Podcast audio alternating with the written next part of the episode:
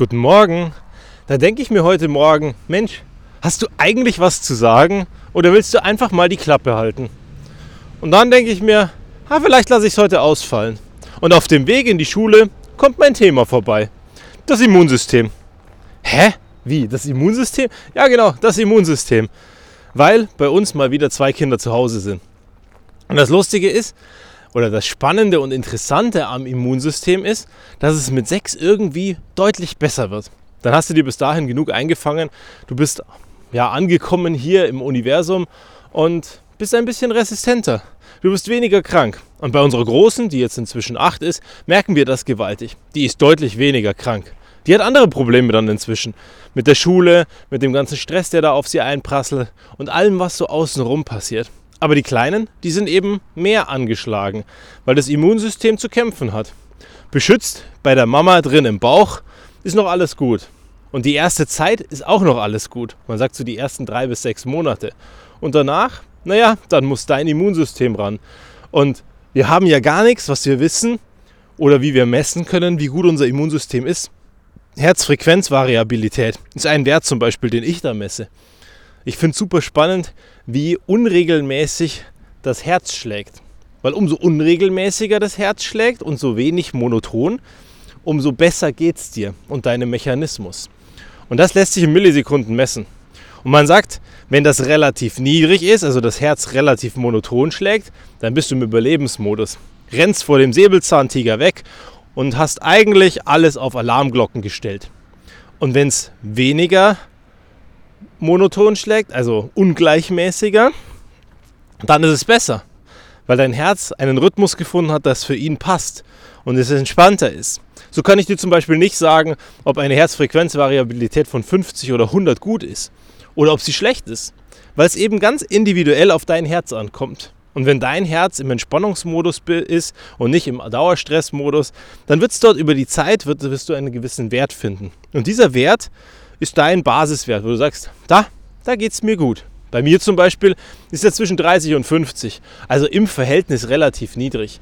Aber ich bin immer gut unterwegs, wenn ich sage, so, ich habe eine gute Tendenz in Richtung 50 Millisekunden. Sonst, was misst man, um das Immunsystem zu messen? Körpertemperatur. Weil die Körpertemperatur steigt, wenn dein Körper auf irgendeine Art und Weise angegriffen ist. Und jetzt steigt deine Körpertemperatur und dein Körper sagt, hey, da ist was, was ich bekämpfen muss. Und wenn du das frühzeitig wissen würdest, dann könntest du auch sagen, da passt irgendwas nicht. Gut, gilt vielleicht nicht so unbedingt für euch, liebe Frauen, weil wenn die Periode kommt, dann kann auch das zum Körpertemperaturanstieg führen. Aber so vom Prinzip her sind das die zwei Dinge, mit denen wir das messen können. Und ansonsten haben wir da relativ wenig. Und ich glaube, das ist genau das, was wir uns vor Augen führen müssen. Es ist Herbst. Die Grippesaison geht wieder los. Corona kommt vielleicht in einer nächsten Welle wieder oder was heißt vielleicht ganz sicher sogar. Und wir werden uns einfach hier und da auch wieder mehr anstecken. Auf der anderen Seite sind viele von uns ja auch weniger draußen und weniger in der Gesellschaft als früher. Früher war es ganz normal, dass du in den öffentlichen Verkehrsmitteln gefahren bist, dass du in der Arbeit warst, mit Leuten und Kollegen zu tun hattest. Und das Ergebnis war, dein Immunsystem wurde trainiert. Weil wenn da ein bisschen Bakterien auf dich einschlagen, dann ist es eigentlich kein Problem. Und dein Immunsystem packt das weg. Und über die Zeit wird es trainiert und wird besser. Nur jetzt gibt es halt weniger Training. Und wenn es die Chance gibt im Büro, dann tragen jetzt, zumindest bei uns im Büro, seit dieser Woche alle wieder Masken. Also wieder keine Chance, dass du trainierst. Wieder eine Geschichte, dass deine Atmung runtergeht, dass es anstrengender ist, durch so eine FFP2-Maske zu atmen. Und wie viel tun wir dann am Ende, dass wir wirklich rausgehen und uns bewegen? Man sagt, der Index ist ungefähr 10 Kilometer gehen am Tag. Dann geht es dem menschlichen Mechanismus gut. Darauf ist es seit Jahrhunderten oder Jahrmillionen ausgelegt, je nachdem, wie lange es uns gibt und je nachdem, wie lange wir das machen, was wir machen.